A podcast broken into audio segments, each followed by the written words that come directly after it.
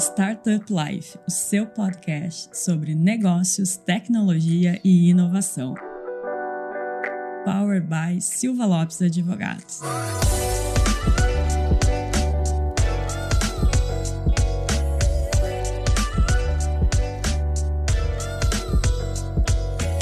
Fala galera, meu nome é Lion Lopes e está começando mais um Startup Life, o seu podcast sobre negócios, tecnologia e inovação. E hoje estamos aqui, eu estou de volta, né? Porque a dona Cristiane Serra nunca, nunca deixou de estar aqui, né, Cris? É verdade, eu só não participei de um episódio porque Que- fui boicotado. Que o Lucas te boicotou, né? Tentou te dar o golpe. Mas hoje estamos em casa com o pessoal de casa, né? Então hoje a gente tem uma estreia aqui que é o Otávio, que também faz parte daqui do Silva Lopes Advogados. Preparado, Otávio? Te apresenta aí, Otávio. Pessoal, dois aninhos de escritórios completados hoje e começando aqui a estreia bem. Ganhou, ganhou de presente Fala a participação no, no podcast. Ganhei de presente a participação no podcast. eu Fala espero- no microfone, meu. Tem que falar virado pro Eh, microfone. eh, Deixa isso no episódio, tá, Matheus?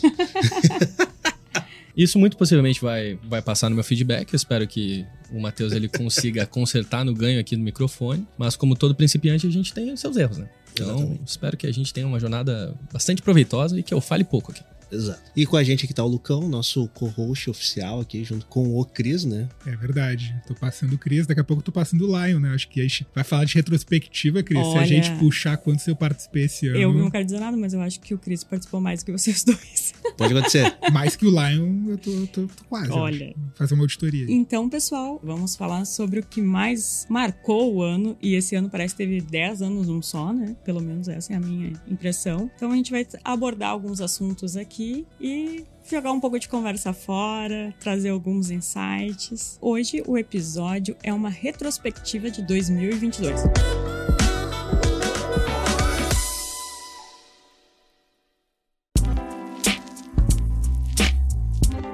Então eu queria colocar aqui na roda o primeiro tema que são eventos.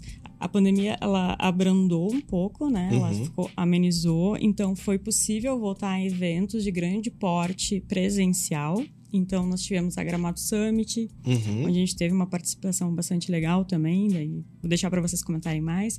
Mas também tivemos outro ponto bastante interessante que foi os eventos internacionais. Foi realizado aqui em Porto Alegre a South Summit e nos mesmos dias, não por acaso, Sim, foi anunciada a Web Summit no Rio de Janeiro. sim. Então, vamos É. lá, tá na roda. Eu tava com saudade de participar de eventos. Acho que depois de dois anos trancado dentro de casa, foi bom participar de Eu eventos. Acho que o primeiro evento que a gente participou foi a Gramado Summit mesmo, né? Acho que foi antes da South Summit, se eu não me engano. Foi. Foi em É. abril. É que aí teve uma. Tu confundiu porque teve uma troca de datas, porque a South Ah, Summit ia acontecer né? em março. E daí tava com Aí, alto de, de, de casos, né? pandemia, Daí eles resolveram passar pra maio. Mas o ano Sim. que vem retorna pra março. Eu gostei bastante da, da Gramado Summit, eu, eu sou suspeito pra falar, porque quatro anos, cinco anos que a gente tá lá, né, Lucas? Abraço Marcos. É, e... Que, eu gra- que gravou com a gente. Exato. E foi muito bom. Ah, eu gostei bastante, organização muito boa. A gente fez o nosso jantar de 10 anos lá. A gente levou o nosso stand com o, estúdio, né, Cris? Exato. Startup Life. A gente, a gente gravou quantos episódios lá? Dez episódios lá. 10 Em episódios lá. três dias. A gente levou todo mundo do escritório, o que nos causou. Transtornos positivos. Experiências marcantes. Uma experiência antropológica. Exatamente, foi quase um, foi um Big Brother, né? Foi um Big Brother. Duas casas. Eu me, le- O Big Brother é aquele que tem a divisão mesmo. Né? Big eu me lembro, eu me lembro. Ei, Matheus, tá tudo certo aí? É, aconteceu tudo aí. Teve isso também. Teve Próxima vez a gente, eu acho que a gente devia fazer um reality show mesmo, né? De como é O pessoal, foi, levar a equipe toda pra um evento. é, o pessoal ficou muito tempo em casa sozinho, né? E daí não. isso. Perdeu os skills sociais. né? Exato. Desaprendeu a, a Conviver. viver em sociedade.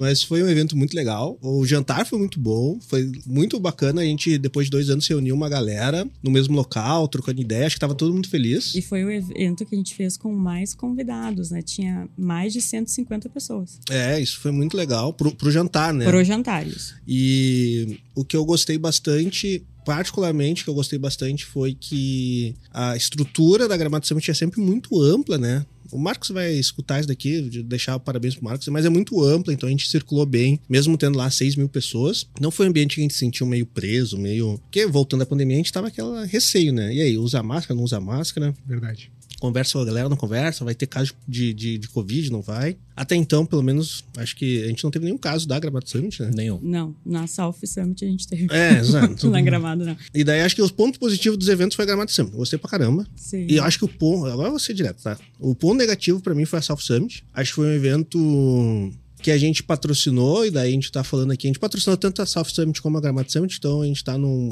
num- numa posição meio imparcial, por assim dizer. Mas eu acho que é uma comparação meio injusta, assim. A South Summit teve um evento que teve muito mais holofote, assim, mas não tem como comparar a estrutura. A estrutura da South do Porto, muito apertado, muito apertado. Não. Tanto que eles tiveram que fechar a- os portões, né? Ficou Exato. ali no primeiro dia, boa parte da manhã, com os portões fechados. Inclusive, jurados das competições não pôde entrar. Exato. Muita chuva, daí, claro, isso não é do evento, mas o evento tem que se preparar para isso, né? Tem que ter uma estrutura para isso, então não cabia, o evento ele foi montado de forma deliberada, sabendo que não cabia todo mundo dentro dos locais fechados. É, essa até é uma curiosidade para o ano que vem, porque a- o contrato que foi assinado com o Estado e com a Prefeitura Municipal de Porto Alegre é que o evento ocorra durante cinco anos ali no Sim, cais, né? é. Então é uma coisa que eles vão ter que melhorar. E pra- vão ter que melhorar muito mesmo, porque eh, o evento tem que se preparar. Porto Alegre é uma cidade, dessa época, é uma cidade que chove muito, né? Ali, final de verão, é uma época que chove bastante Porto Alegre. O evento tem que se preparar para isso, né, cara? E daí tu tem que ter um evento onde tu tem que contar que metade. E eu vou te falar, não é nem que, ah, 80% fica dentro do lugar, local fechado. Não. Metade fica no local fechado e metade fica nos locais abertos ali. Então tu tem um evento assim, sem ter um plano B. Foi uma. é, eu acho que foi algo muito ruim, assim. Eu não gostei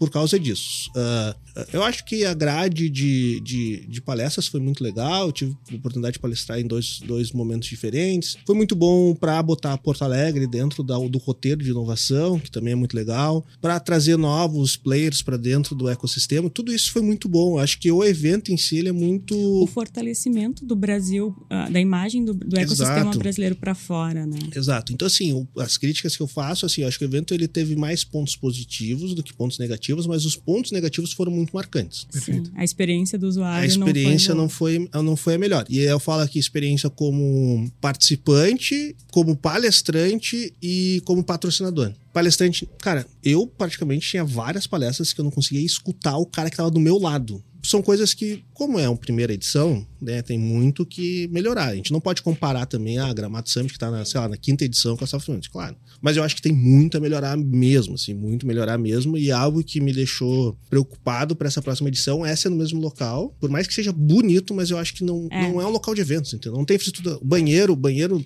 cara, ter banheiro móvel para um evento de, sei lá, teve, teve dia lá que teve 7, 8 mil pessoas. Não tem como Não suportar. tinha né, como mano? sair pra comer também, né? E Isso é um aí a gente importante. tem duas questões aí, né, em relação ao espaço. Uma, que é todo esse projeto que a, que a atual gestão da Prefeitura de Porto Alegre tem, que é de revitalização do, cen- do centro. Então, Uhum. para quem não é de Porto Alegre ou não conhece Porto Alegre, o evento aconteceu no Cais do Porto, na região central de Porto Alegre. Uma área que estava abandonada por muito tempo e está se tentando retomar. É uma- um ponto turístico, é uma área histórica.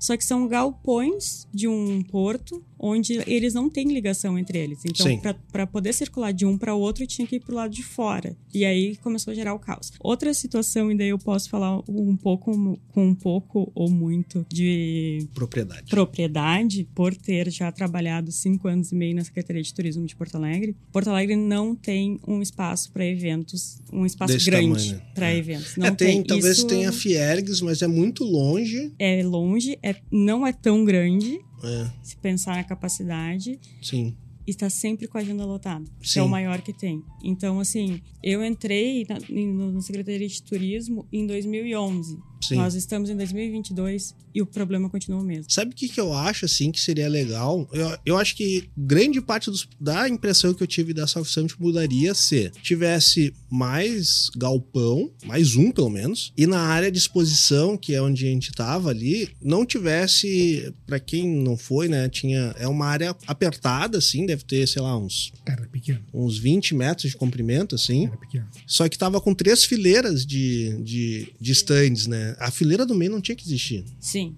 Porque não tinha, cara, não tinha área de circulação. Aquilo ali foi inacreditável como conseguiu o PPCI para liberar o evento. Porque naquele momento, naquela estrutura onde estava todo mundo a- abarrotado de gente, meu, se desse alguma merda, ia ser uma merda gigantesca. Ia ser uma correria, a gente passando por cima de todo mundo. Mas foi legal, sim. Acho que tem bastante corrigir, acho que foi legal. Daí, fora de eventos que a gente, ah, a gente fez bastante eventos nossos, né? Nossa. Teve o jantar na South Summit também. Santa Catarina. A gente fez um jantar em Santa Catarina com um painel sobre Venture Capital e, e Junto com Fintechs, junto com a Catarina- Ca- Catarina, Capital. Capital. Foi bem legal também. Marcou também a inauguração da nossa unidade em Florianópolis. Em Florianópolis, exatamente. Teve nosso treinamento de Stock Stock, Options. Options em São Paulo também. Então foi um, foi um, foi um Fizemos ano. bastante coisa. É, foi um ano legal, assim, de eventos. né? E em relação Ah, e ainda a... inauguramos também o, a sala no Caldeira, né? Sim, sim. Inauguramos Ah, também a sede no verdade. Caldeira, onde também patrocinamos alguns dos eventos que o Caldeira faz É, a gente mensalmente. patrocinou lá um, um Meetup.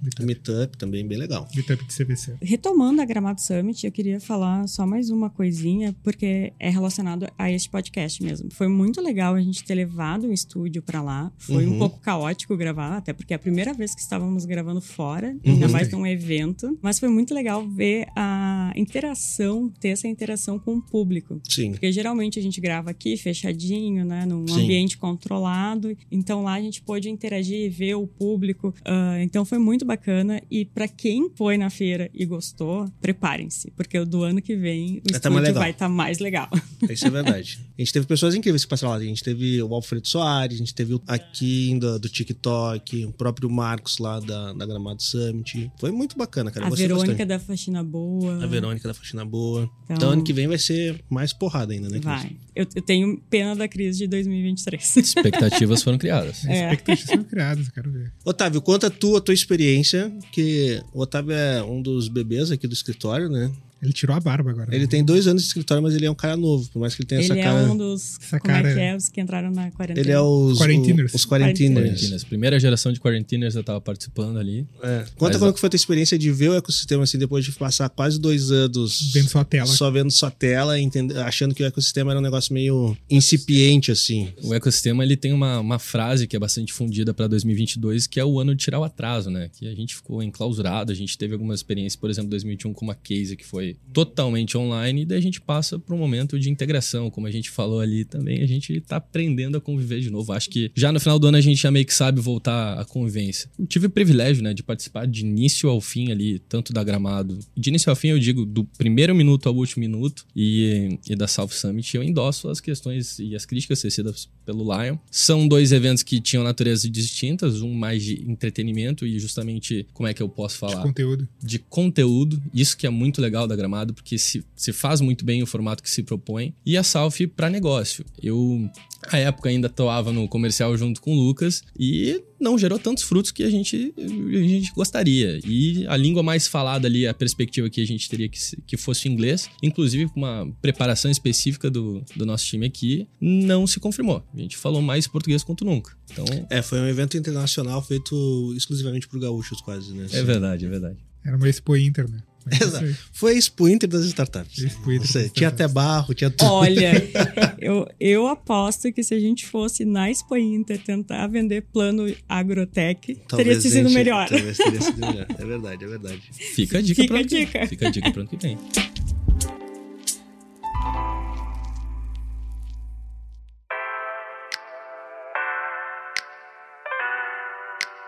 Bom, pessoal, então vamos passar para o próximo tópico, porque a nossa lista aqui é grande e a gente Tá. não pode se estender tanto quanto a gente se estendeu nesse primeiro. Beleza, já Então- levou uma chamada aí. Eu quero começar pelo Otávio, então, porque ele ficou um pouco tímido na, na primeira tópico. A, a camisa pesa, a camisa pesa. É, então vamos lá. Então, mas é que agora é polêmica, Otávio. Por isso que eu já quero te chamar. Meu Deus. As febres que teve esse ano, né? Ainda tem os NFTs, o metaverso, tu não tocou no, no, no calcanhar do Otávio, Inteligência artificial. que é inteligente. a art- a inteligência artificial. Bom, pessoal. A- a- eu vou- Daí, daí agora. Mas é que essas são, quando- são coisas que estão há mais tempo, É, né? mas é que se a gente toca no Otávio em duas coisas, que é inteligência artificial e LGPD, ele, Ah. ele dá uma balançada, daí ele, ele já não fica imparcial, né? Então fica público ali meus pontos fracos. Então vocês aí, todos que assistirem A o gente pode podcast. fazer um outro episódio só pra falar disso. Exato. De provocações sobre, o- sobre o tema. Provocando o Otávio. Olha, gostei do título. Pessoal, quando o mercado é muito regulado, o mercado por si só já gera uma certa, uma certa imprecisão, ele é incerto, né? Gera um certo pânico, essa é a verdade. Uhum. Porque a gente nunca sabe o que vai acontecer. E existe uma pecha sobre as NFTs, as criptomoedas, que é aquela forma geométrica lá que, que todo mundo fala, que é pirâmide. Sim. Então, gira em Ah, torno... inclusive, inclusive, né, a gente tá gravando hoje no dia 30 de novembro, e a Cris até vai trazer isso na pauta, mas hoje foi aprovado pelo Senado. Não, pela Câmara de novo, né, Lucão? Isso. É, ontem foi aprovado. É, ontem, à né? Ontem à noite a regulação sobre criptoativos, né? Criptoativos, e é. falta só a sanção do, do, do presidente. Então talvez quando a gente publique esse podcast já tenha uma sanção e daí com uma previsão de regulação. Mas isso a gente fala um pouquinho mais pra frente. né? E aqui vai só um, um comentário para a própria CVM. Parabéns, conseguindo de maneira ativa acompanhar o mercado de criptomoedas e não regulando, né? Mas de forma a falar, estou vendo as mudanças. E Sim. se comportando de maneira bastante ativa, o que nos ajuda com os nossos clientes no dia a dia. Mas vamos evitar falar de inteligência artificial, um ponto, ponto nevrálgico assim no meu, no meu íntimo. Mas vai se regular também, pessoal. Calma. Mas um negócio sobre esses assuntos que eu acho bacana, assim, acho que a gente tem dois, dois, dois momentos, assim, né? A gente tem um momento onde quem é do ecossistema ou quem é da área tem conhecimentos mais fundamentados sobre o assunto e consegue dar um peso real sobre determinado assunto. E depois tem um momento que são os late adopters, né? Que são os caras que começam a entender sobre esse assunto depois que os mais especializados já entenderam, estudaram, tiraram suas conclusões e começam a gerar um buzz muito forte, porque quem é late adopter geralmente é um público maior, um público mais de massa. Sim. E daí a gente tem um, foi o Juninho que falou um negócio que eu acho sensacional, que ele, ele falou num podcast que é o sênior de micro-ondas, assim, né? Bota dois minutos e o cara vira sênior lá. E tem especialista de micro-ondas também, né? Sim, aos montes. Exatamente. Daí o que tem de advogado especialista em criptomoeda, de advogado ou qualquer coisa especialista em metaverso é um negócio incrível, assim, né? Tem livros, né? Tu olha assim, caralho, esse cara aqui tem uma larga experiência sobre metaverso, assim, né? Jogou. De algo que não existe. é- O cara jogou três anos de The Sims e ele acha que sabe falar alguma coisa. Mas só pra concluir, Cris, assim, daí eu acho que isso, isso é uma questão que ela tem dois lados, né? Ela tem um lado que eu acho muito importante, que é de propagação da informação, assim, né? Por mais que grande parte, e eu sou muito crítico disso, grande parte da- das informações são as porcarias, assim, mas propaga a informação. Alguém ali vai falar assim, não, deixa eu olhar isso com atenção e com um olhar correto, assim, né? Sobre, sobre o assunto. Então acho que esse é, esse é, um, é um lado bom, assim, tu dissemina e democratiza um pouco o assunto. E, tu, e o outro lado é justamente esse. Algumas das pessoas que vão ter um acesso inicial disso vai começar a ter um estudo um pouco mais claro. Mas a gente tem um problema muito grande, daí agora falando de nós, advogados, assim, né? eh, de querer sempre regular as coisas, de querer dar o seu pitaco de lado de advogado. E, e, e assim, agora vai ser muito duro agora, né? Tem muito profissional frustrado que entende que um novo assunto é a possibilidade dele se destacar na carreira.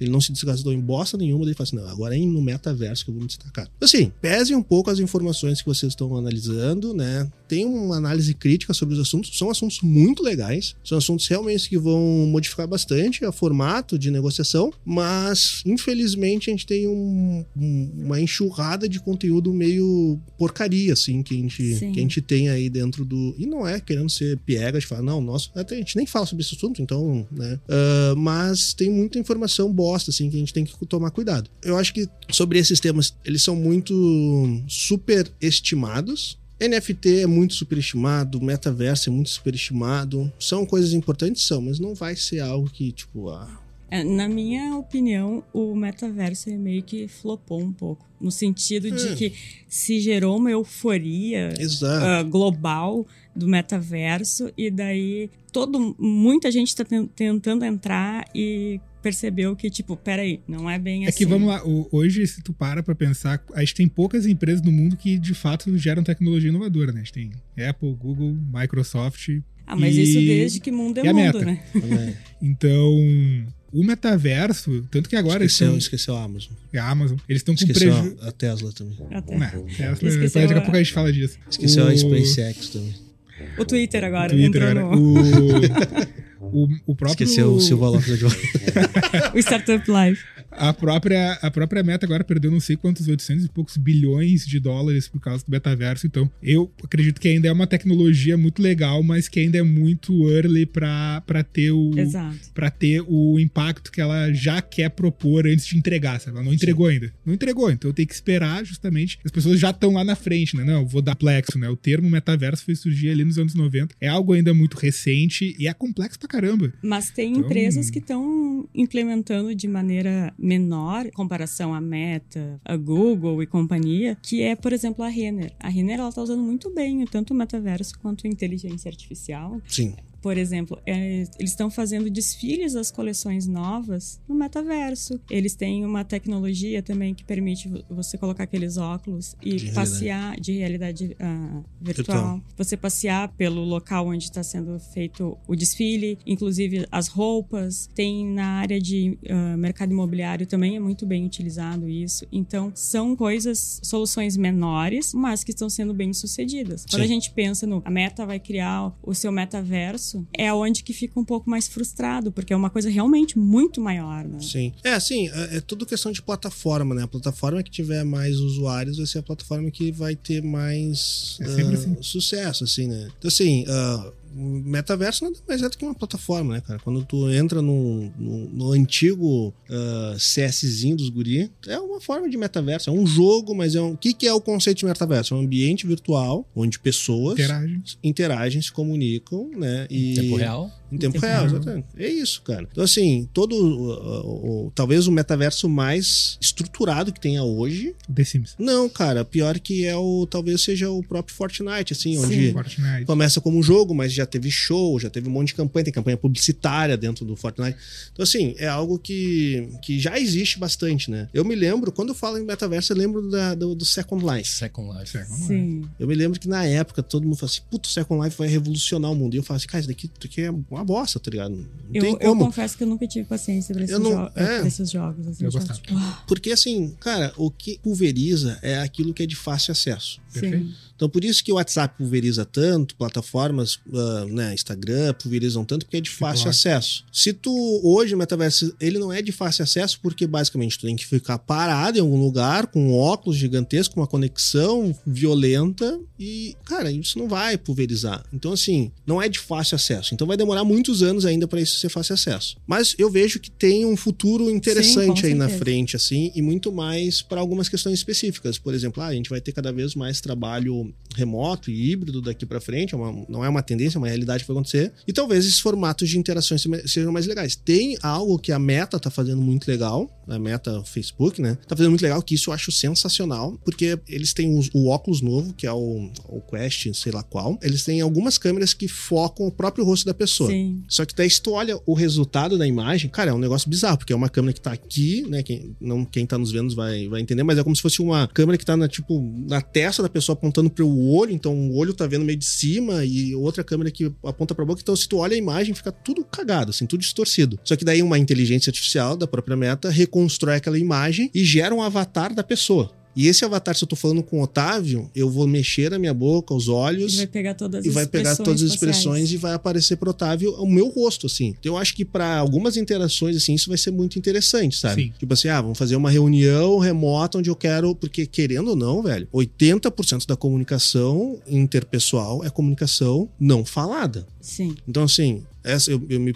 Não, eu agora parecer muito velho, né, cara? Mas essa geração que não tem essa comunicação social, esses trejeitos sociais, essa comunicação não falada, isso é algo biológico, né, meu? Não tem como a gente mudar assim de um de 20 anos para ah, não, essa geração nova vai entender como se comunicar por escrito somente. Não é assim que funciona, cara. Tu precisa ver as pessoas. Então, tu criar toda uma infraestrutura onde tu vai lidar somente com avatares e bonequinhos que parecem um, aqueles bonequinhos do Wii U que tinha antigamente, não funciona, sabe? Acho que tem uma, um, ele tem um potencial muito bacana, mas ainda tem bastante a evoluir e isso não vai ser agora e não vai ser durante esses próximos anos, né? Vai demorar um tempo. Em termos práticos, Cris, só para dar uma contribuição, acredito que o metaverso só vai ser democratizado no momento que a gente tiver um avanço em relação em tecnologia como todo tecnologia como um todo, principalmente de realidade 5G aumentada. chegou agora, né? 5G chegou agora. A gente tem algumas, uh, alguns ensaios de, por exemplo, tatuagem de um tatuador em outra parte do planeta e a pessoa sendo tatuada, sei lá, no Brasil. A partir do momento que o óculos de realidade aumentada, que eu, eu sou muito mais adepto e acredito que a realidade aumentada tem muito mais potencial do que o metaverso em si, a partir do momento que esse óculos for o tamanho de um óculos mais ou menos que eu uso, que é o que eu imaginava.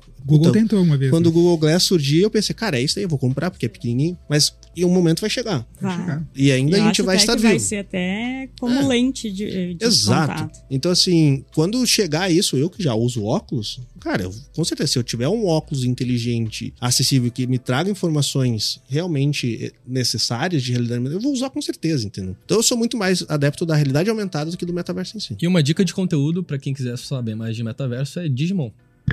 que é a famosa experiência. Só um negócio que eu vi que eu achei fantástico, que, cara, é tragicômico. Foi um colega que tava fazendo uma análise séria, profunda, de como funcionaria o homicídio no metaverso. Meu, Meu Deus. Deus. E daí a primeira coisa que How eu to pensei- get away with murder. É, não, homicídio no metaverso, tipo assim. pô, E aí, como, qual é, a, qual é a, a discussão dele era tipo assim, qual é a jurisdição aplicável, Meu Deus. entendeu?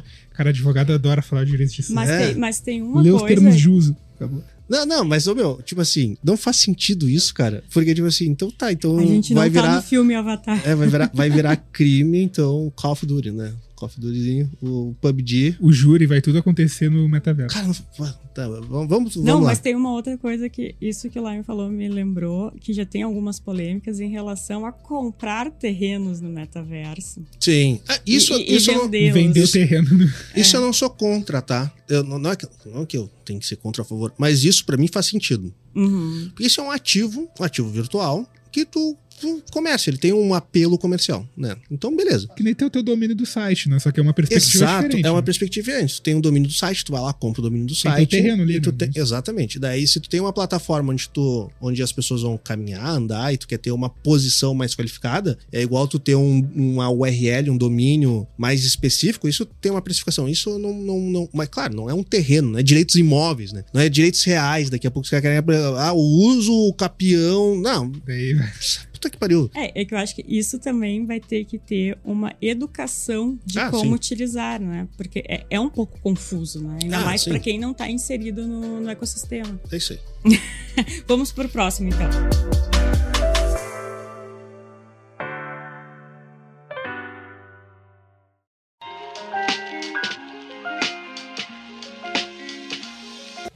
Eu quero trazer então três pontos que estão relacionados com um ponto maior. Então, eu vou falando eles e depois a gente comenta todos de maneira geral, ao invés de comentar um, um de cada vez. No final do ano passado, a gente teve o IPO do Nubank, mas como foi em dezembro, repercutiu muito ao longo desse ano. Muita gente ficou frustrada, até decepcionada com o desempenho do Nubank na, na bolsa. A gente teve uma coisa que também se prorrogou durante o ano todo, se estendeu, que foi a compra, não compra, compra, demite, re- recontrata do Twitter, né? Então, agora ele realmente está comprado pelo Elon Musk. E também tivemos, um, infelizmente, né, um outro evento mundial que, infelizmente, está acontecendo ainda enquanto a gente está gravando esse episódio. E, infelizmente, eu também acho que ele não vai terminar até dia 16 de dezembro de 2022, que impactou de diversas formas e uma delas foi o impacto no ecossistema, que é a guerra na Ucrânia. Isso aí gerou falta de insumos,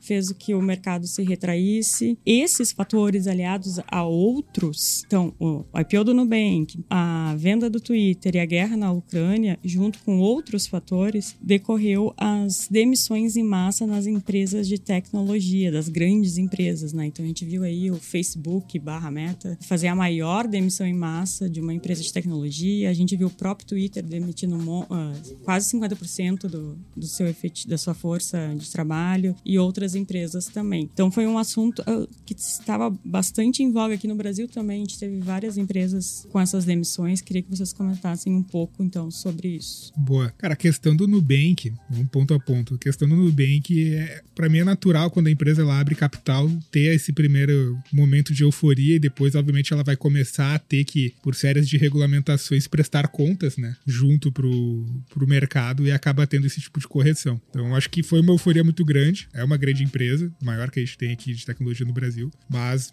é, acredito que é natural. O do Twitter é um caso que eu tava até conversando com o nosso Head Compliance, que gravou com a gente, já o Pedro. Infelizmente existe, né? Não é uma cultura boa, uma cultura ruim, mas existe cultura corporativa. Uma delas, bem ruim, é justamente essa que, que o Elon Musk fez, que é, cara, eu compro uma empresa, é muito grande, eu não consigo ter todos os touch points ali, saber onde que tá doendo, onde que tá sendo efetivo na empresa, onde que não tá. Então eu demito todo mundo, vejo onde vai queimar primeiro, ver o que, que deu certo e o que não deu. A queimou ali, recontrata aqueles caras de novo. O resto Mas, segue a vida. É, eu não sei se é- foi exatamente essa a estratégia, Lucas, porque ele demitiu numa sexta-feira e na segunda tava recontratando. Não, Então, ali não, não foi- teve tempo hábil pra ver isso. Ali foi aquele choque de cultura, né? O Elon- Musk tem uma cultura muito diferente dentro que ele- das empresas dele, então. E outro ponto bastante importante em relação a- ao, ao Twitter é que ele fechou o capital novamente, né? Uhum. É, Fechou o capital novamente. É, acho que de- vamos, deixa eu dar meus dois centavos aqui. Eu vejo assim, sobre a questão do, do Nubank que o Lucas estava comentando, concordo. A, a gente entende que quando a gente tem ações listadas em bolsa e ainda mais com. E aí tu vai falar com a pessoa que perdeu o dinheiro. Exatamente. Uh... Euforia do Lion. É. Acho que quando tu tem isso, tu tem muita questão de percepção de mercado, assim, como um todo, e não só a percepção de nicho, né? Então, Perfeito. o mercado de, de valores imobiliários, ele não é um mercado do nicho de tecnologia. Então, tu tem quem movimenta o mercado de bolsa de valores são os investidores institucionais, assim, né? São grandes fundos, grandes Perfeito. investidores, investidores profissionais. E esses caras, eles possuem perfis diversos, né? E um dos perfis diversos que eles têm é como que tá movimentando a macroeconomia, assim, né? Então veja assim, a gente tem, a gente veio de 2021 com taxas de juros menores em questões históricas de 2020, dois- 2021 pri- principalmente no Brasil, de taxas de juros historicamente ah, muito pequenas, a gente chegou a ter a Selic a 13 e pouquinho, não me lembro exatamente. Isso força o investidor institucional a aplicar a sua grana em meios de investimentos mais arrojados, não, ao contrário, mais arrojados Assim. com a taxa de juros baixa. Porque se ele deixar esse dinheiro parado, esse dinheiro ia, ser, ia render menos do que a inflação. Ah, então ele aplica em, em meios mais arrojados. E daí a gente teve grandes altas de empresas, altas na Bolsa de Valores como um todo, né? E empresas de tecnologia, muitas altas também. Muitos entrantes dentro da Bolsa de Valores brasileira também. Verdade. Teve um, recorde disso. Bom, esse é um primeiro momento. Quando a gente vira de, e o, o, o, o, o Nubank, ele não sofreu diretamente disso, né? Teve uma alta muito grande no Nubank, depois ele foi extremamente corrigido. Expectativa de mercado, o mercado compra o futuro, né? Então o mercado entendeu, o futuro do Nubank nesse momento não vale os nove reais por ações que ele estava cobrando, vale os três. Beleza, mas o negócio não perdeu fundamento. O negócio que foi avaliado em nove reais, o negócio que está avaliado em 13 e pouco, é o mesmo negócio, não mudou nada. Então isso é uma expectativa de mercado, né? O negócio ele não perdeu valor, acho que essa é a grande questão. Então eu sou um cara que ainda acredito muito e veio aumentando minhas posições dentro desse, dessa empresa. Só que o que impactou e o que gerou demissões, gerou ah, uma consequência de efeito dominó dentro do ecossistema, já falei algumas vezes aqui, foi ah, aumento das taxas de juros para controle de inflação, e daí sim, isso o dinheiro fica Incentivo, né? Incentivo. Exato. Tu torna o dinheiro mais caro e tornar o dinheiro mais caro é o que faz os investidores aportar essa grana em mecanismos mais conservadores, que vai render bem. Previsível. né? Hoje a taxa Selic deve estar em, sei lá, em 13, alguma coisa assim. Os caras aportam isso. Tu tira o dinheiro de mercado de risco e coloca o dinheiro em mercado conservador. E isso gera o quê? Al- muitas startups começaram a ter um- um- uma quebra na, na necessidade de fazer uma captação e o, e o investidor institucional, não, eu aloquei meu dinheiro em outro lugar. E esses caras falaram assim, putz, eu não tenho perspectiva de captar no, no que eu imaginava. E fez uma correção de plano de negócio e reduziu. Sim. Fora que a captação, essa captação feita antes de acontecer isso, foram captações infladas também. Né? Infladas isso também. ajudou a. Exato. Então, assim, a gente tem assim, a gente teve 2020 um recorde histórico de captação no Brasil. 2021 a gente dobrou essa quantidade de captação. Então foi assim, um, um boom muito grande. E 2022 a gente tá menor do que 2021, só que ainda maior que 2020. É, e a gente teve ali até setembro, a gente teve um desempenho. Até setembro não, até o início do segundo semestre. A gente teve, em relação a investimentos, números mais baixos, como o Lion disse, em relação a 2021. Mais de 40%. Mas a partir do segundo semestre a gente vem escalando de novo, né? Ainda não é maior que 2021, mas mas voltou a aumentar. Assim, a gente que tá há muito tempo dentro do ecossistema, a gente vê uma evolução muito boa, assim. A gente não teve, nós aqui dentro de percepção, assim, claro que teve impacto, mas teve um impacto saudável, assim, né? Tinha muito dinheiro no mercado e daí tu acaba, acabava alocando esse dinheiro em muitas empresas que não necessariamente tinham capacidade de crescimento. Hoje, e daí todo mundo fala, ah, isso é uma bolha. Não é uma bolha porque hoje a gente tem negócio de fundamento. Acho que essa é a grande questão. Tem que ter Sim. negócios com fundamento. Os bons negócios dentro do mercado brasileiro, mercado americano, mercado mundial, eles ainda vão conseguir fazer captações muito robustas. Os bons negócios. Vai faltar dinheiro para aquele negócio que não tem fundamento. Para esse cara realmente vai faltar dinheiro. E para esse cara nunca deveria ter tido dinheiro, talvez. Pode ser duro que eu vou falar, mas para esse cara não deveria ter tido dinheiro mesmo. Então assim, hoje a gente vai ver cada vez menos empresas, vamos dizer assim, proporcionalmente captando valores maiores. O darwinismo, vai ser, né? Vai ser mais Exato. difícil, vai ficar mais complexo de... é, Eu acho que para quem é um bom negócio não vai ser mais difícil. Vai ser mais difícil para quem tem um negócio meio, meio mais ou menos. Sim. Esse cara ele vai, vai ter mais que criterioso. Então. É, esse cara ele vai ter que dar um jeito que, desculpa, né, gente? A gente vive num mercado onde não é ONG, né? Então aquela questão de ah, eu vou captar uma grana para ver se vai dar certo e o investidor confia nisso. Eu acho que o investidor cada vez mais vai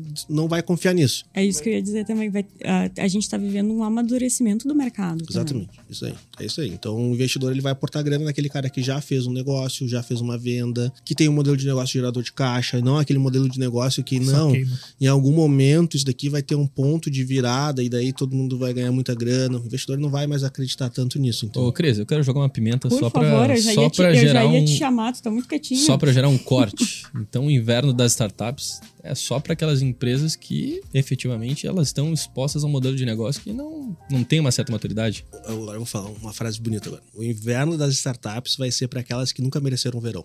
Uau. Fica o corte aí, pessoal. Otávio, mas tu que é o nosso representante aqui de compliance, fala um pouco aí sobre essas demissões, sobre até quando eu tava ali falando sobre a guerra na Ucrânia, sobre a falta de insumo, é casa muito com até um episódio que a gente gravou com o Pedro, que também é, que é o head de compliance, o Otávio está dentro desse squad. Chef, chef Meu chefe. Chefe do Otávio. que é o plano de continuidade. Ah, boa. Por exemplo, faltou chip esse ano. Faltou chip mas isso é uma questão mais de. Vamos lá. A gente tem o lado interno, da perspectiva do modelo de negócio, ele prevê os problemas que podem acontecer logo ali à frente. É inexorável que qualquer modelo de negócio, qualquer empresa tenha que ter esses procedimentos para encarar os problemas. Então, do modo que não antevê isso, que é previsível que aconteça imprevistos, está fadado a ter alguns problemas. E alguns podem ser fatais, querendo ou não. Eu acho que não se casa tão bem com a perspectiva da comunidade internacional e geopolítica, porque crises mundiais são cíclicas, mas aí o grau de imprevisibilidade a gente passa um pano aí para os empreendedores, porque talvez não tenham noção do que, que pode acontecer. Eh, de modo geral, especialistas de direito internacional e relações internacionais já previam que poderia acontecer há algum tempo, né? Essa, essa, esse probleminha que a Rússia está, enfim, infligiu à própria Ucrânia. E eu acho que a gente estava vindo de um movimento muito positivo positivo do ponto de vista geopolítico de crescimento e de mudanças, uh, e a gente voltou a olhar com foco no problema ali. Então, acho que antes de, enfim, a gente ter uma regularização na parte dos insumos mais para fertilizante, que impacta o Brasil uh, em produção agrária, o Brasil hoje não é um país que tem um core em tecnologia ainda, é um país produtor, querendo ou não. A gente trabalha, inclusive, aqui para mudar essa perspectiva, inclusive qualificando o,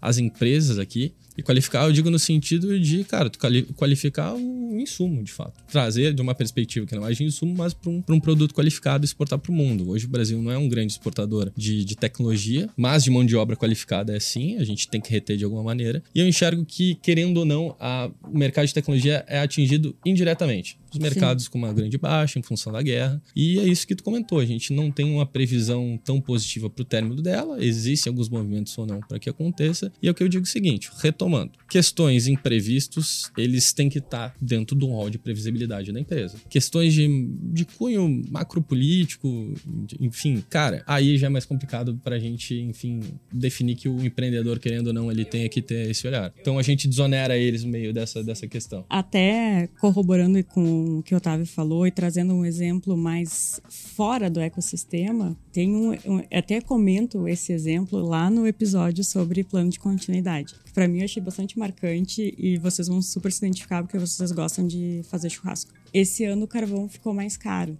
Por quê?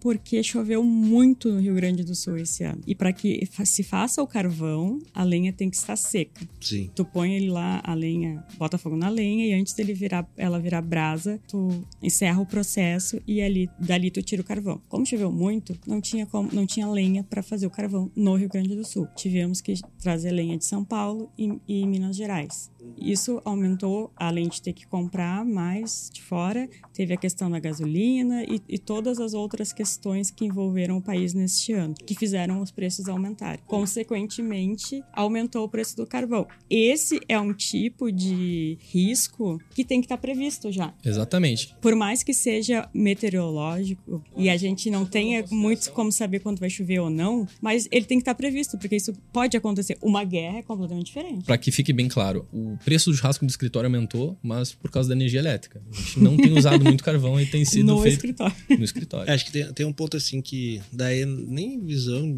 da- de, de- visão de empresário assim, né? O Otávio falou assim: "Ah, o imprevisto tem que ser previsto, mas tu não tem que acertar qual que é o imprevisto". Pra mim é adaptabilidade, que vai vencer sempre, né? Não adianta, cara. O risco tem sempre o risco possível e o provável, né? Não, não, mas Uma eu vai- eu a, gente, a gente vive num, num mundo que a gente sempre vai ter. Eu, não tô nem, não, eu não tô nem falando de adaptação, assim. Muitas vezes tu nem precisa se adaptar, mas tu tem que ter um, um plano de continuidade. Eu, como empresário, assim, né? Falando. Um plano de continuidade. E para empresário, plano de continuidade é caixa, né? Pra, pra tu continuar fazendo, tipo, uma operação funcionando é outro assunto. Mas para empresário, é caixa. Aí pouco me importa se as coisas vão ficar caras porque choveu, ou porque a gasolina aumentou, ou É, porque nesse caso, o plano já estava pronto, né? Ah, vamos trazer do Rio, Rio e Minas. Rio não, São Paulo e Minas. É, então acho que o ponto é justamente isso. Tu tem que ter mecanismos que te consigam ajustar o que for necessário para tu continuar, independentemente de qual seja o imprevisto. Sim. Entendeu? Então, isso é algo que, que a pandemia ensinou muito, né? Que o melhor plano de continuidade para um empresário é ter caixa. Exato. Né? Caixa é o que comanda tudo. Porque esses caras, por mais que eles tivessem esse plano de continuidade, eles só conseguiram implementar porque eles tinham caixa. Sim. Perfeito. Se eles fossem comprar de São Paulo, da Argentina, sei Da lá da onde onde, fosse. da onde fosse, não importa. Eles precisavam ter caixa para fazer isso. E isso é o que impacta muito, né? Que a gente tava falando No que. VC. Exatamente, nas, nas startups hoje, na captação de investimento, é assim, cara, tu é gerador de caixa, porque se tu não é gerador de caixa, tu, tu é muito exposto. E eu, como muito exposto. investidor, vou aportar grana em empresas que têm uma menor exposição a risco. Então, se tu é um negócio gerador de caixa, tu tem uma exposição menor ao risco de quem não gera caixa e eu vou investir a garantir. Tua ideia pode não ser nem a mais inovadora, mas tu tem um negócio mais sólido, entendeu? É, certamente as empresas, no caso do carvão, que não tinham esse caixa e nem a preparação, uma previsão do que, de riscos que poderiam acontecer, te- enfrentaram muito mais problemas, né? As que tinham, seguiram vendendo com um valor maior. Eu tenho uma visão muito radical, assim, que pra mim, eu não sou aquele cara que, por mais que eu trabalhe por empresário e tudo mais, eu não tenho aquela visão no sentido de, ah, coitado, né, passou por um momento difícil e a empresa quebrou. Eu não tenho essa visão. Acho que, historicamente, pelos momentos mais difíceis que a gente já passou, não teve uma quebra de todo o mercado. Sim. Sempre alguém resistiu. Daí sim, o cara mais adaptado, é o cara que con- conseguiu entender como tem que funcionar. Então, pra mim, assim, a questão do empresário ou da empresa, da startup que quebra, eu enxergo esse cara, quebrou porque mereceu, entendeu? E, e isso talvez eu esteja botando a, li- a língua é o chicote do rabo, né? Então, talvez um dia eu possa quebrar, como eu já quebrei alguns negócios. E, e eu entendo que, cara, foi erro meu mesmo. Foi, ou eu não enxerguei, ou foi É, amadorismo. o importante é ter esse, é fazer essa avaliação, né? Essa autoavaliação ali do porquê quebrou para Sim. Para tocar em frente. Aqui no Brasil a gente tem muito a visão de que se o negócio quebrou é porque É por culpa de outra pessoa. É, ou culpa do tu- governo, é, ou que deu tudo errado, tu é, é- tu não é capaz, tu é incompetente, quando em outros países, como Estados Unidos, se vê como, pô, o cara tem mais experiência, a mulher tem mais experiência. Falando disso lá, eu me lembrou muito uma frase que me marcou do Gustavo Goldschmidt, da Superplayer, que quando a gente questionou ele em algum dos podcasts que ele já participou, que ele participou de vários, Uhum, sobre crise, ele falou assim, desde quando eu comecei a empreender, o Brasil tem crise. exato. Então, isso me lembrou também que o dia que eu nasci, no a capa do jornal era sobre crise. então, faz 34 anos, pelo menos, que o Brasil está em crise. Exatamente, exatamente.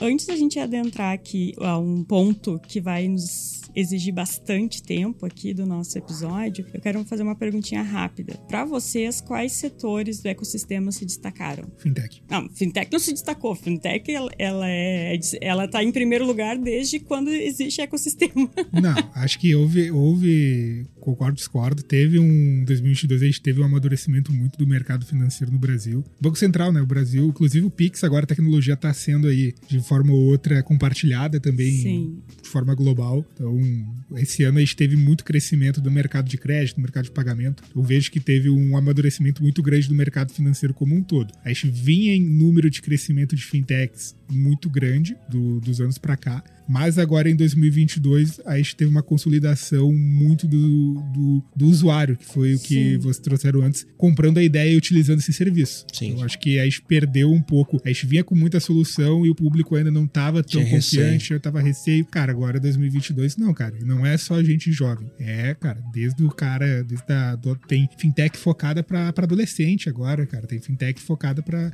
gente idosa. Então, cara, teve um, um amadurecimento do mercado muito grande aqui no Brasil pro mercado financeiro. Então, acho que foi o, o grande destaque. aqui. Muito impulsionado pela pandemia, né? A Sim. gente, Totalmente. país extremamente desbancarizado. Não, não é tem- nem. não- eu vejo assim, Otávio, não é nem impulsionar a pandemia, é impulsionado por facilidade, né? Eu acho que é acelerado pela pandemia. É, é- era um caminho inevitável, só que acho que teve um catalisador que foi a bancarização de grande parte da população que não tinha acesso. Não, né? isso com certeza. Por exemplo, meu pai, até a pandemia, ele ia no caixa eletrônico, que pra ele já era um grande avanço ele usar o caixa E eletrônico. na Sim. lotérica, né? E na lotérica pagar as contas. Hoje, ele, inclusive, ele não dá mais presente de aniversário, ele faz um pix. Ele faz o Pix.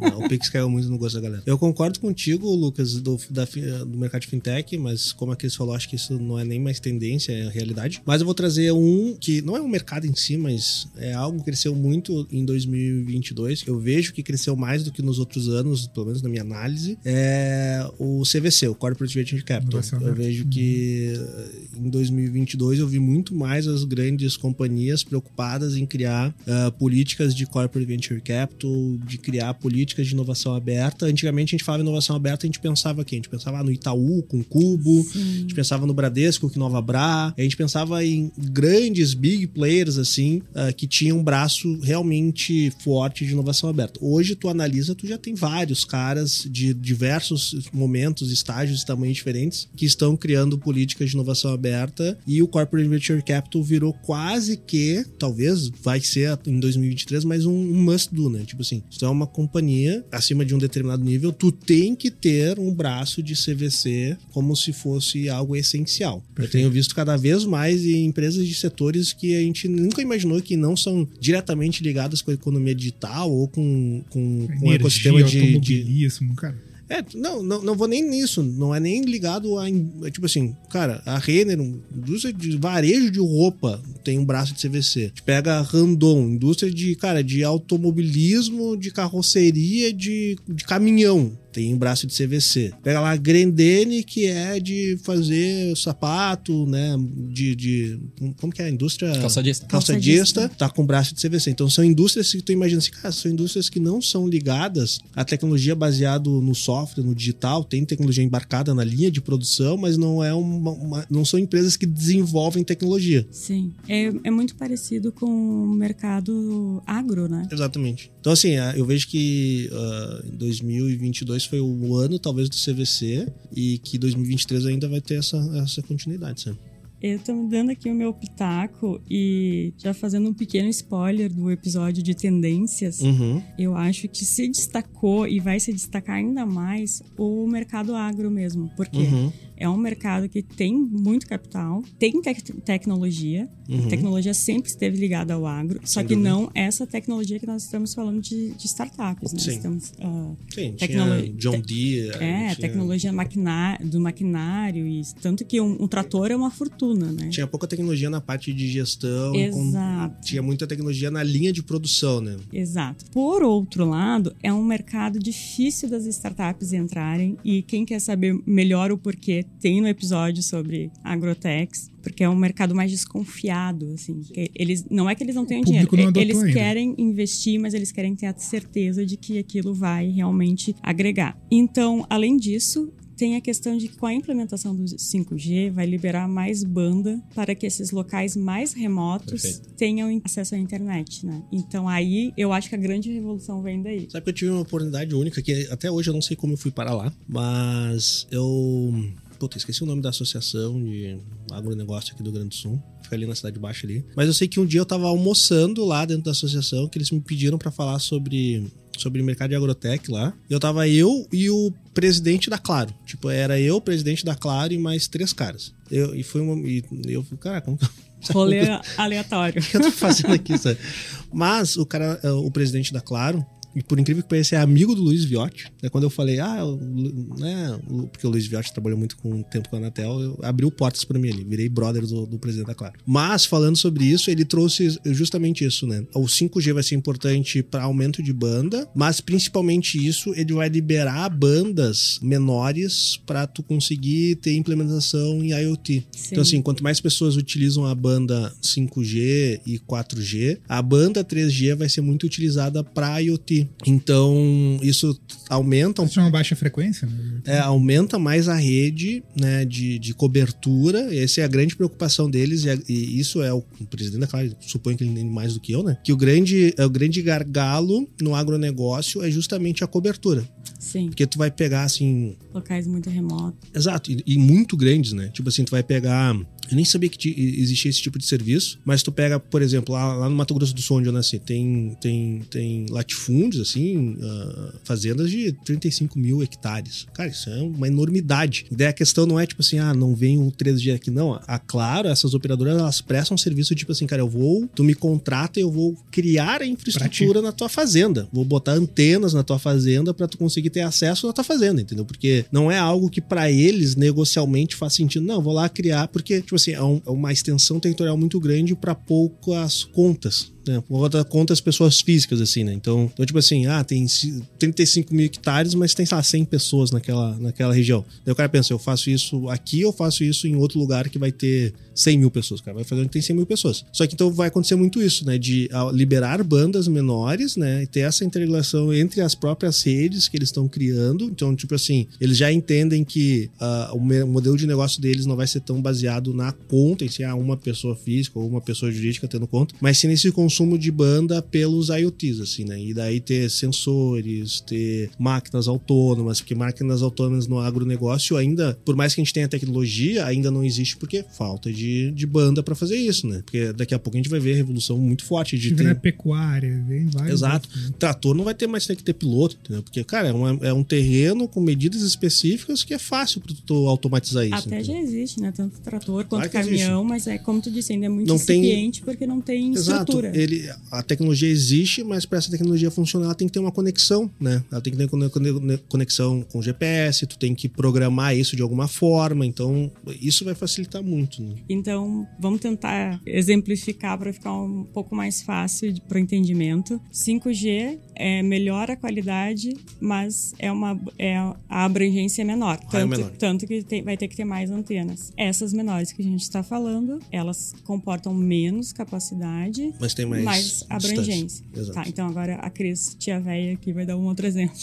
Ah, sinal de rádio. Sim. As, a, Sim, a o AM, AM, o AM se pro- é, é, a qualidade é bem pior, mas se propaga mais. E o, o FM é, é bem melhor, mas propaga menos. Por isso que ainda existe muita empresa que ainda se resiste em desligar o AM. Até Sim. já não sei se já não foi obrigatório todo mundo desligar o AM. Eu não sei, faço ideia. Mas, Mas, mas, é, é, mas, mas essa é a lógica. Esse é o conceito. Esse é o conceito. Perfeito. Ah, Gustavo, eu sempre chamo o Otávio de Gustavo até no podcast.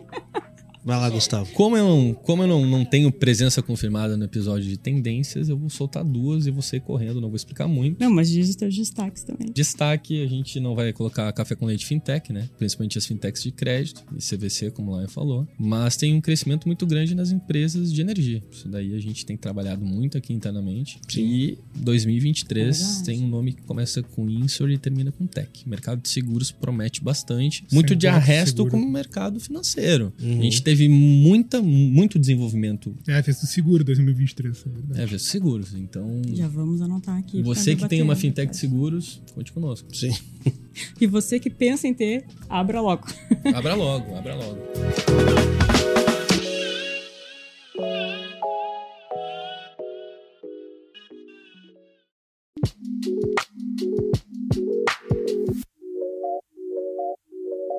Pessoal, então vamos, após esses destaques, vamos então para, digamos, a segunda parte aqui, que é quase um segundo episódio, que é a questão do mercado financeiro. A gente teve uhum. bastante movimentação. Então a gente teve aí o Banco Central anunciando e começando a testar o real digital. Uhum. A gente teve o Banco Central também prorrogando uh, os prazos de pedidos de autorização para as instituições de pagamento. Uhum. E prorrogou, assim, a gente pode dizer, chutou o balde, né? Que foi algumas vão ter até 2029. A gente teve ontem, como o Lion comentou, ontem dia da gravação, né? Dia 29 então, 29 de, de novembro, a gente teve aprovação do projeto de lei que regulamenta as criptomoedas na Câmara de Deputados. Então, uhum. ela está esperando a sanção. Provavelmente, quando você ouvir esse episódio, ele já vai ter acontecido. Sim. Também temos o TIC, que teve um estabelecimento de teto. Então, quero então propor para vocês a gente falar sobre tudo isso e mais um pouco o que aconteceu no ecossistema focado focado no setor financeiro. Acho que tem critérios de regulação que sempre vão acontecer, fora a prorrogação dos pedidos de autorização ali do sistema de pagamentos brasileiros, né? Que, cara, acho que o Banco Central ele fez um. Ele teve que tomar a decisão, cara, tá tendo muita autorização, não tô dando conta, vou precisar prorrogar isso e vamos ver quais são os efeitos dentro do mercado sobre isso. Então. Eu... Aí a gente teve uma gestão de crise também, né, Lion? Voltando Sim. ao compliance, porque os servidores do Banco Central fizeram é, greve. greve exato. Então, então teve esse contratempo. Exato. Então, assim, vamos ver o que vai acontecer daí para frente. Eu acho que tem alguns pontos legais, assim, que realmente são bem interessantes. É a implementação do Real Digital. Eu, eu comentei isso num vídeo que, para mim, o que é mais interessante não é necessariamente o Real Digital em si, mas sim tu ter uma blockchain patrocinada por um, um, ente público forte como o Banco Central. Perfeito. E isso pode trazer muitas possibilidades de, de aí sim, né? Todo mundo fala de blockchain, não sei o que, papá. E, e, como é um metaverso hoje, né? Teve um boom de pessoas falando sobre blockchain e essas pessoas começaram a falar sobre metaverso agora, né? Passou. Sim. Só que para mim agora sim é um momento. Quem endossava, né? Quem endossava muitas vezes, né? A pessoa tinha muito receio também de utilizar tecnologia, mas ainda tem um desconhecimento de não ter um grande player. É, não, acho que, é, sem dúvida, mas o que eu tô tentando trazer é assim, que agora tu tendo um ente desse de um regulador muito forte, ele consegue trazer a possibilidade de outras áreas adotarem também um sistema uh, interligado de blockchain ou adotarem a própria blockchain do real digital e destravar algumas questões que eram muito faladas sobre blockchain, como smart contracts, né? Isso sim acho que é muito interessante e tem um potencial. Até então eu, não, eu olhava o blockchain e falava assim, é legal legal, mas,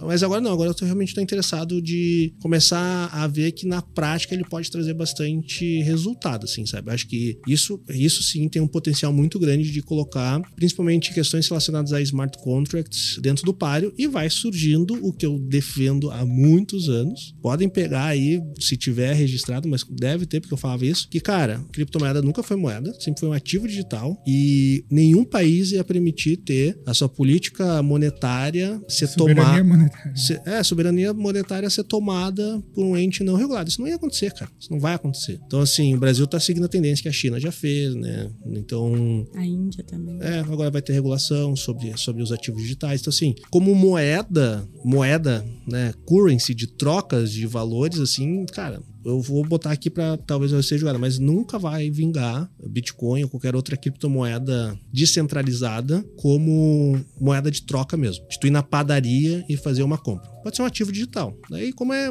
como é um quadro. Sim. Ele é um ativo, tu compra um quadro, ele tem valor, o valor dele pode crescer, pode ser um excelente investimento, mas tu não vai na padaria e fala assim: eu vou te dar um pedaço do meu Picasso em troca de um pão aqui. Então, ficou meio ruim essa frase, mas.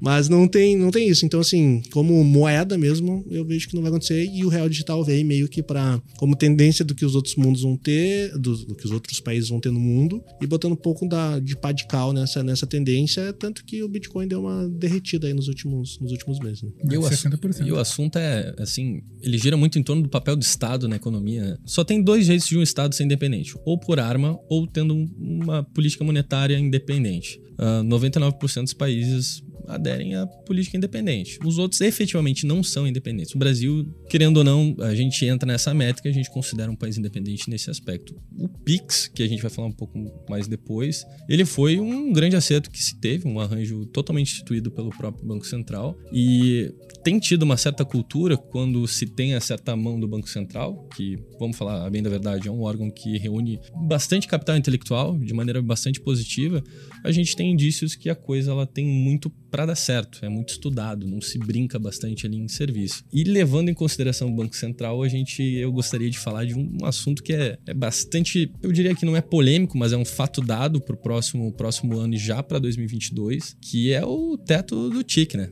TIC é a, é taxa de intercâmbio. Basicamente, fintechs, que são instituições de pagamento, emissoras de moeda eletrônica e que ficam operando com, com arranjo de cartão de crédito, vão perder rentabilidade assim de maneira absurda. Então, cada vez mais tem corrido para justamente fazer um design de produto que ganhe eficiência, melhor, volte a ter esse retorno de caixa para a própria empresa e ofereça para o cliente final uma série de benefícios. Isso tem sido uma grande dor de cabeça, uma grande dor de cabeça, não só dos nossos clientes, mas assim do mercado de maneira geral. Eu diria que é o grande desafio para o primeiro quarto de 2023 esse, tu tentar solucionar e botar em mercado algum modelo pós-pago que justamente consiga tu sobrepor essa, essa questão, ou melhor, ultrapassar a questão da regulação. É, isso daí vai ser uma grande dor de cabeça, pessoal. Eu acho que um dos destaques nesse setor financeiro é realmente a atuação tanto do Banco Central, da CVM, enfim, dos reguladores, que às vezes trazendo algumas coisas que possam parecer ruins para quem está empreendendo, mas é uma forma de atuação, de mostrar que, que está está a par, que está tentando se, se atualizar, né? Então, e, diante disso, eu acho que o aspecto é bastante positivo a, da atuação Sim. tanto do Banco Central quanto da CVM. A gente tem aqui a regulação das criptomoedas, que foi aprovada agora. Então, é para mim, o destaque é principalmente esse. Sim, eu vejo que. Agora vamos ver troca de governo, vamos ver como, que, vamos, como vai ser a, a tendência ainda do Banco Central de, de manutenção dessa, tanto Banco Central como CVM, dessa Sim. atitude proativa de ser aberto ao, ao mercado, né, e trazer mais segurança para o mercado, porque muito se fala, tem aí uns liberaloides que falam que ah, o mercado tem que ser tudo, mas isso não traz segurança para o mercado, né?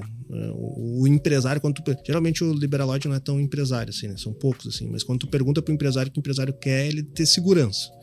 E daí, dentro de um contexto econômico onde a gente não vai ser um país totalmente liberal, assim, quando tu regula de uma forma aberta e propositiva e permissiva para novos entrantes de mercado, todo mundo a, aprova isso, né? Então, é aquela velha máxima, cara, eu não, eu não sou, eu não tenho res, eu não tenho restrições em cumprir o regramento, só me fala o regramento certinho que eu vou fazer o que for necessário. Que traz essa segurança, né? Traz e para os nossos ouvintes e para quem também está assistindo no YouTube, coloquem aí na sua agenda que em janeiro a gente tem um episódio sobre mercado regulado com o Pedro, nosso head de compliance. Uhum. Então você pode ouvir na beira da praia, tomando uma caipirinha, ou água de coco, ou cervejinha, como diz, canta o Esqueci o nome dele. Diogo Nogueira. Diogo Nogueira. E um episódio bem legal, tá bem rico de informações. Então, Lucas, algum, mais alguma consideração em relação ao mercado financeiro? Nenhuma, doutora Cristiane Não. Serra. Eu acho que tem. O Pedro aí vai falar muito bem dentro desse episódio, com muito mais propriedade do que eu. Mas é o ponto justamente que meus colegas aqui trouxeram. A gente teve aí em 2022 um amadurecimento muito bom do mercado e também uma regulação muito, muito realmente invejável do Brasil em relação ao mundo. Então, que diria de tendência de 2023, mais do que já está sendo o Brasil ter esse destaque global, já está tendo, mas ter um destaque ainda mais global no ponto aqui do mercado financeiro. Acredito que ano que vem a gente vai ter mais unicórnios aí, grandes fintechs surgindo no Brasil. Opa, depois a gente vai querer o bolão do unicórnio. Não só o Nubank, o Nubank tá, vai receber companhia aí. A gente teve também, mais uma vez, a consolidação do Pix, mais uma vez, fica até estranho, né? É que são etapas diferentes, né? Primeiro Sim. foi cair no gosto popular, cair no uso popular. E então a gente teve o Pix completando dois anos junto com o Otávio. Sim. Olha aí. Tamo e... junto, Pix. e ele se tornou também o, o maior meio de pagamentos do Brasil. O Pix, para mim, acho que o principal ponto agora que ele vem enfrentando, eu acho que isso aconteceu, a gente pode até falar, né? Dentro do mercado financeiro, a gente teve uma adoção muito maior agora por adolescente, idoso, várias pessoas. E o ponto principal que veio junto com o Pix em 2022 é a questão de fraude, é a questão de segurança segurança, justamente integridade, de, de não colocar esse sistema como vilão, né? Porque sempre vai existir É. fraude, sempre vai existir é, tentativas né, do ser humano de tentar utilizar algo bom para ter algum tipo de ganho ilícito. Eu vejo que um dos principais pontos que a gente vem enfrentando do mercado é justamente o usuário ter esse, esse cuidado e o mercado, como todas as fintechs, vem se preocupando muito com a questão de fraude, antifraude, com a questão de realmente procedimentos para garantir uma integridade e uma segurança para o próprio usuário no relacionamento dele com a marca. Né? Eu vejo que é importante a gente ter esses mecanismos de segurança, assim. Eu acho que ainda a gente não acertou a mão, sabe? Perfeito. Ah, ah, Tem, é, tem um ponto do, do Pix que eu acho bastante curioso e até não vi nenhum, nenhuma notícia a respeito, assim, não vi ninguém se aprofundar. E acho que é algumas coisas que o Banco Central ele vai ter que rever, que é o Pix saque e o Pix troco. Ele não, não caiu no uso. Quando vai num estabelecimento e pergunta se eles fazem, não sabem nem o que que é. Então esse lado aí deu uma flopada, não sei como é que o Banco Central vai fazer para reativar. É, não é aderência, né? O público tem que ver se adere e se fica muito complexo. A, facilidade do Pix é que ele é muito simples, né? Sim. Então isso, isso faz ter aderência de mercado muito forte. Mas eu vejo que ele, ele começou a ter uma estrutura mais interessante como negócio, assim, né? Então muitas empresas que tinham soluções de cobrança já automatizando soluções de cobranças baseadas em Pix. Então acho que Pix aí veio. Daqui a pouquinho ele vai matar o boleto De definitivamente, assim, sabe? Então não falta muito tempo. Eu tenho só mais um ponto antes da gente encaminhar para o final, é que é o teletrabalho. A gente teve a regulamentação do teletrabalho e a gente também teve um movimento de empresas não que aderiram, elas já tinham aderido forçadamente por causa da pandemia, mas que optaram por estabelecer esse esse modelo em suas empresas. Vamos lá, vou falar um negócio forte, tá? Mas é a minha opinião. O teletrabalho, tá? Eu, eu gosto do teletrabalho, apesar de eu não fazer muito teletrabalho. Eu sou o cara que gosta muito presencial. Tendo dados aí de concepção de ser totalmente presencial, ser online, ser híbrido, eu percebo isso trocando ideia até com vários empresários que têm 150, 300, 500 colaboradores. Eles trocam essa ideia. Pô, Lucas, como trazer né, muitas vezes o colaborador para dentro para também ele ter uma, uma cultura de dono, ter uma cultura de realmente do É negócio. um desafio maior. É um desafio maior porque acaba. É, é muito empreendedor que tá nos ouvindo, ele já ouviu isso de outros empreendedores. Ah, tem um dev que o cara tem três, quatro empregos, mas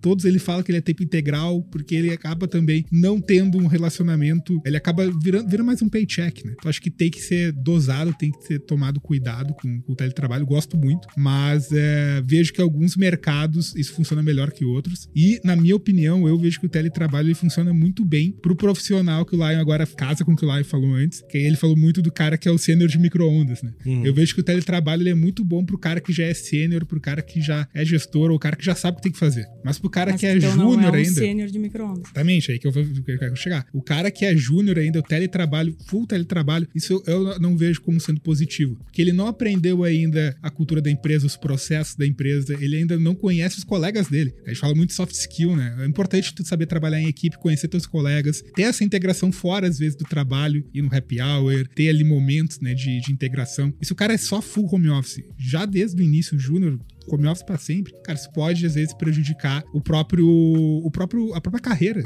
do cara, sabe? Ele vai ficar tendo turnover, trocando de emprego, emprego, emprego. Ele não vai conseguir muitas vezes é, achar muitas vezes um local pra ele também se desenvolver, né? Vai ser sempre um paycheck. Então, eu vejo que o teletrabalho é muito bom, mas eu, o Lucas, tendo a ter receio do teletrabalho full, teletrabalho pra, por cara que ainda é júnior. Não sei se vocês concordam. Eu acho que, um, que um, um dos desafios maiores das empresas é ampliar a dificuldade da retenção de clientes, que já é um problema De talentos, existe. talentos. É, de talentos, perdão. E de clientes também. De clientes também, Mas de talentos. mas é de talentos que eu queria falar. Perfeito? Exatamente. É, o que eu vejo assim, eu concordo bastante com o que o Lucas disse. Grande parte da, do aprendizado é por observação, né? E, e ainda a gente não tem plataformas de teletrabalho ainda suficientes para tu ter essa inter- interação de você estar ensinando sem saber que você está ensinando. Acho que isso é uma grande questão, assim. Porque parte do que tem para um júnior é ele ver até posição de no sentido de expressão física mesmo, de se portar frente a um cliente. A comunicação não a comunicação verbal. não verbal, analisar como a pessoa que ela, a pessoa se,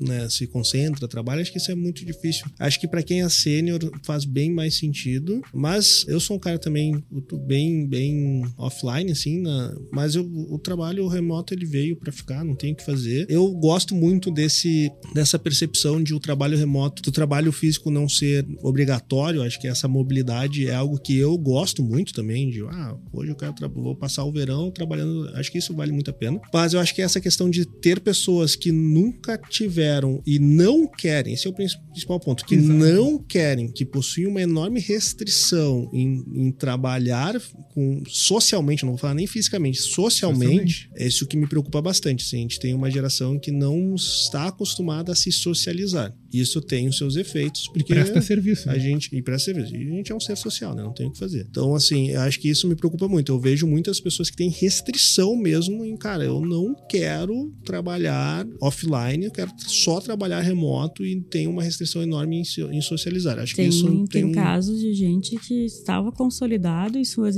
na empresa que trabalhava, trabalhou no modelo remoto durante a pandemia, quando a empresa solicitou que retornasse, a pessoa se demitiu. Exato. É, assim, eu, eu acho que a gente segue aqui o modelo híbrido, que eu vejo que, eu, que faz mais sentido. Não é o modelo que eu lá eu mais gosto, mas eu vejo que é um modelo mais importante para o negócio, eu sempre falo isso. E eu acho que, assim, tem bastante. Assim, para nós funciona bem, acho que é interessante, uh, mas essa questão de ter um trabalho totalmente. Assim, é, a gente ficou dois anos num trabalho totalmente online e funcionou muito bem, né? Mas funcionou muito bem porque talvez a gente sabia que tenha prazo de início, meio e fim, né? Por mais que a gente não sabia quando seria o fim, mas existia essa possibilidade de ter um fim, né? E eu vejo assim, uma coisa é tu ter essa, essa, esses momentos onde tu vai trabalhar totalmente remoto, outra coisa é tu ter uma perspectiva que tu só vai trabalhar remoto pro resto da vida. Acho que isso não é. O resto da vida é meio forte dizer, né? Mas acho que isso para um negócio não é saudável. Tanto que as grandes empresas estão tendo essa tendência de, cara, vamos implementar o trabalho híbrido, porque esse skill social é importante. Acho que a gente perdeu muito essa questão de skill social. Tem áreas que tu realmente pode pode. Ah, o programador, ele precisa trabalhar presencial? Não precisa. Eu vejo que o programador poderia ser totalmente remoto mesmo. Mas se tu é um líder, se tu almeja ser um líder de área, tu tem que ter um skill de social. E skill social tu só ganha se socializando com os seus pares. Gestão de. o teu skill né? social no boteco não vai te trazer, né? A tua experiência no boteco, teus amigos, não vai te trazer skill social para tu liderar um time. Tu só vai conseguir liderar um time se tu estiver interagindo com esse time. Esse é um ponto. Então, eu vi um, um artigo na, na, Forbes muito interessante que fala assim: a geração que não almeja o, o crescimento. Isso, acho que o, o, o, fato de muitas pessoas querem ter somente ou remoto não é nenhuma questão do regime de trabalho, mas é uma questão de, de o que, que o cara quer da vida dele. Tem muitas, tem, é uma geração muito forte que não almeja um crescimento, não almeja assim, qual que é o teu trabalho dos sonhos. O sonho é não trabalhar, entendeu? Então não tem nada que a gente possa fazer que vai mudar isso. É, entendeu? e por consequência não tem aquele apego também, né? Não Exato. tem, não, não consegue entrar na cultura de, de visão de, de dono, né? Exato. E tem, assim, é, é, talvez seja uma geração um pouco ambiciosa, sabe? Eu, talvez, eu, assim, na minha pouca experiência, talvez seja a geração menos ambiciosa que eu tenho percebido, mas é a geração que mais quer conforto. E daí essas coisas não casam. Otávio, pra ti. Esse assunto eu fiquei estrategicamente calado, porque tem alguns pontos interessantes aqui. Não, tudo tem ponto positivo e negativo. Não, né? claro. Eu sou a pessoa que possui mais chefes aqui dentro da estrutura, de, de forma inequívoca. Eu fui treinado pelo Lucas e, e eu concordo online, aqui. Né? Online, online. online. Eu vou chegar nesse ponto. É, e quando a gente chega no, no, ponto principal que a Cris ela, ela trouxe, retenção de talento, acho que ter um início, meio e fim ou melhor, uma perspectiva que terminaria a pandemia foi fundamental, só que o esforço despendido pelo Lucas ali na fase de aculturamento foi muito grande. Basicamente é como se eu tivesse com ele o tempo inteiro com a câmera ligada. A gente teve esse processo ali no mínimo uns 3, 4 meses. Isso daí criou uma certa relação que depois ela no presencial ela se confirmou. Eu lembro que eu quebrei o pé e eu ficava deitado na cama trabalhando todo errado. o Otávio ficava me vendo. Tamo junto. Faz parte, faz e parte. daí eu solto uma frase do nosso querido amigo e cliente Felipe Adamoli que o que o que, que traz efetivamente a questão de liderança é o exemplo. É o exemplo que arrasta. Exato. Thank you. E agora, então, pra gente finalizar nesse episódio que já tá gigantesco, né? A gente deve ter aí mais ou menos uma Pra mim hora, parece que passou 10 minutos. uma hora e meia ou mais. O O Matheus da- já trocou 40 bateria da o câmera. pessoal da, da edição vai nos matar. Mas aconteceu muita coisa, né? Como eu falei lá no início, parece que não foi um ano, foram dez. Foi, só pra esse ponto, Cris, foi um ano pra mim, também aconteceu muita coisa. Eu vejo que 2020 e 2021 foram anos muito parecidos, né? Teve crescimento, teve crescimento, foram anos Sim. muito bons. Mas 22 foi o ano que o Otávio falou muito bem, tirar o atraso. Então É. todo mundo... E a muito gente difícil. não podia deixar de encerrar uma retrospectiva sem falar de Copa do Mundo, né? Que é o evento aí que estamos vivendo. Brasil! Nesse momento. Será que quando sair o episódio o Brasil já é campeão? Não, porque a Copa termina no, no dia 20. O episódio vai ao ar antes. Dia 16. Não, dia 18 vai Dia da final da Copa? É o dia da final da Copa. Não, Não, dia não, 18 é domingo. 18. Não, Vai ser Então- dia 16. não, peraí. Não, não, final da Confuso, Copa é dia é. 18. Ah, não, tá. esse episódio sai dia 16, é 16. isso? né? Isso. Me, me confundi aqui, porque a Copa começou dia 20, né? E ela termina dia. Vamos cada um Vamos, vamos, palpite. vamos dar um é, é palpite. dois dias antes da final da Copa. Não, Pronto. não, mas um vamos dar, agora, agora tu chegou a um ponto. Vamos dar um palpite de quem vai ganhar a Copa. Que é agora. Falta dois dias, né? Vamos É, lá. vai faltar dois dias no lançamento. A gente gravou isso dia 30. E é, dia 30 não É, teve o- nem a- os classificados da a gente chave. tá né? nas oitavas ainda. O- Não, nem oitava. A gente tá É, na né? última... Não tem nem os classificados da chave. É, Tá- a gente tá- hoje na tá- última Nesse rodada. exato Ótimo. momento está acontecendo Tunísia e França e Austrália e Dinamarca 0x0 ambos os jogos. Dinamáquina. Ó, vou cravar, vou cravar. Ah, o meu palpite tá meio mal. Eu não sei, eu não sei quem vai ganhar a Copa, tá? Eu sei. Mas eu vou cravar um negócio aqui que vai ser pesado. Meu Deus. O vencedor do bolão vai ser eu. Ah, do bolão aqui do escritório. O bolão do escritório lá vai ser o vencedor. Hoje, eh, nesse momento, estou em quinto lugar, mas estou confiante. Eu acho que talvez não aconteça, mas a minha torcida é que o Brasil ganhe. Cara, pra mim, vai- quem vai ganhar a Copa, e isso a gente vai estar ouvindo no nossa, nosso espaço depois que a gente vai fazer aqui no escritório de, de integração. A gente vai ouvir isso, daí o live vai ter que me pagar alguma coisa, comprar algum charuto pra mim. Quem vai ganhar a Copa vai ser a Espanha. Vamos.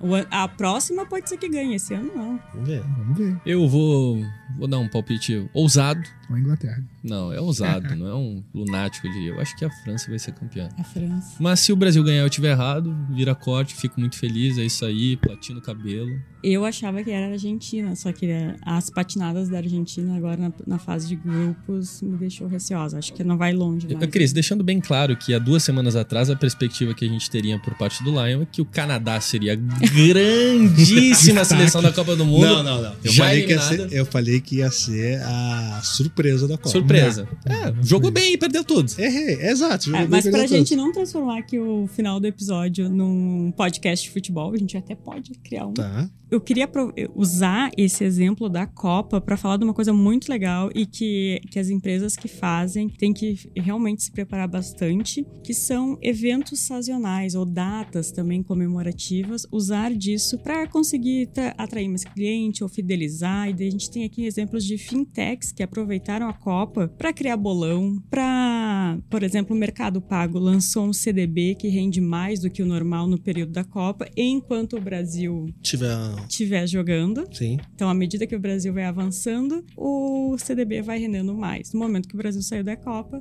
cerrou o CDB. Todo mundo triste.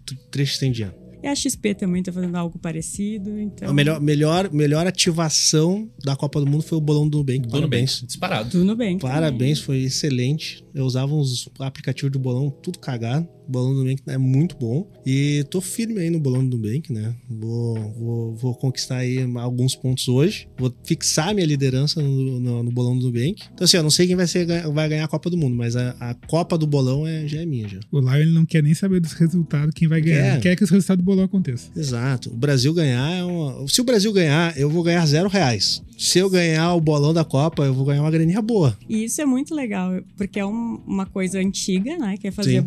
bolão e que foi digitalizada e tá todo mundo super animado com isso, engajado. Esses dias eu tava num aniversário e o pessoal tava lá olhando assim no telão o, o jogo e, putz, mas não foi o resultado que eu botei no bolão. Sim. Então, Às vezes tu, tu torce pro. Tu torce mais pelo resultado do que pro, pra seleção que tu tá torcendo ali. Aí, de novo, aí no Nubank, a gente tem a questão da facilidade, Ah, sim, é, exato. da usabilidade. E a- a eu quero ver o Nubank publicar isso, a quantidade de contas ativas que tiveram no Nubank durante a Copa, porque muita gente devia ter o Nubank, não usava e tá usando agora pro bolão. É tu, né? Tu é um Teve, teve gente que criou, teve gente que tá pegando a conta emprestada. Cara, foi um baita acerto. Eu, eu quero trazer peso pro assunto e complexidade, porque é o seguinte: bolão sempre existiu. Mas por que teve tão sucesso no Nubank? Porque o Nubank ele já vinha angariando uma, uma quantidade absurda de usuários. Sim. A gente. num- 70 milhões. 70 milhões.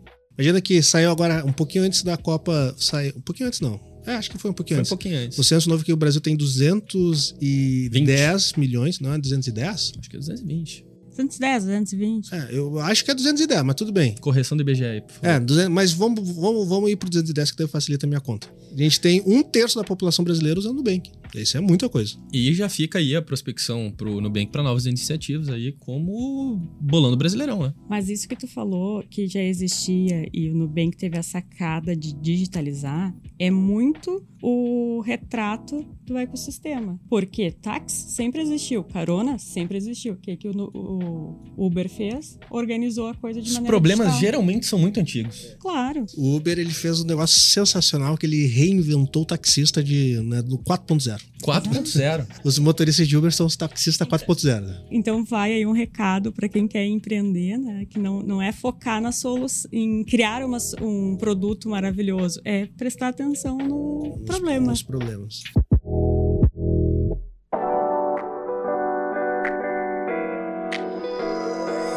É isso, Cris. Fechamos, Fechamos, aqui o então. nosso quase um filme, né? Pra quem tá É. assistindo no YouTube. Agora encerrando aqui o, o nosso. É o último episódio do ano? Último episódio do ano. Então deixar aí um feliz Natal, né? Próspero ano novo aí para todos os nossos ouvintes aí do, do Startup Life. Agradecer a companhia em mais um ano aqui do Exato. podcast. Agradecer a todos os participantes aí do nosso podcast que tiveram aí centenas de pessoas talvez que participaram ao Sim. longo desse, desse ano, sem dúvida nenhuma.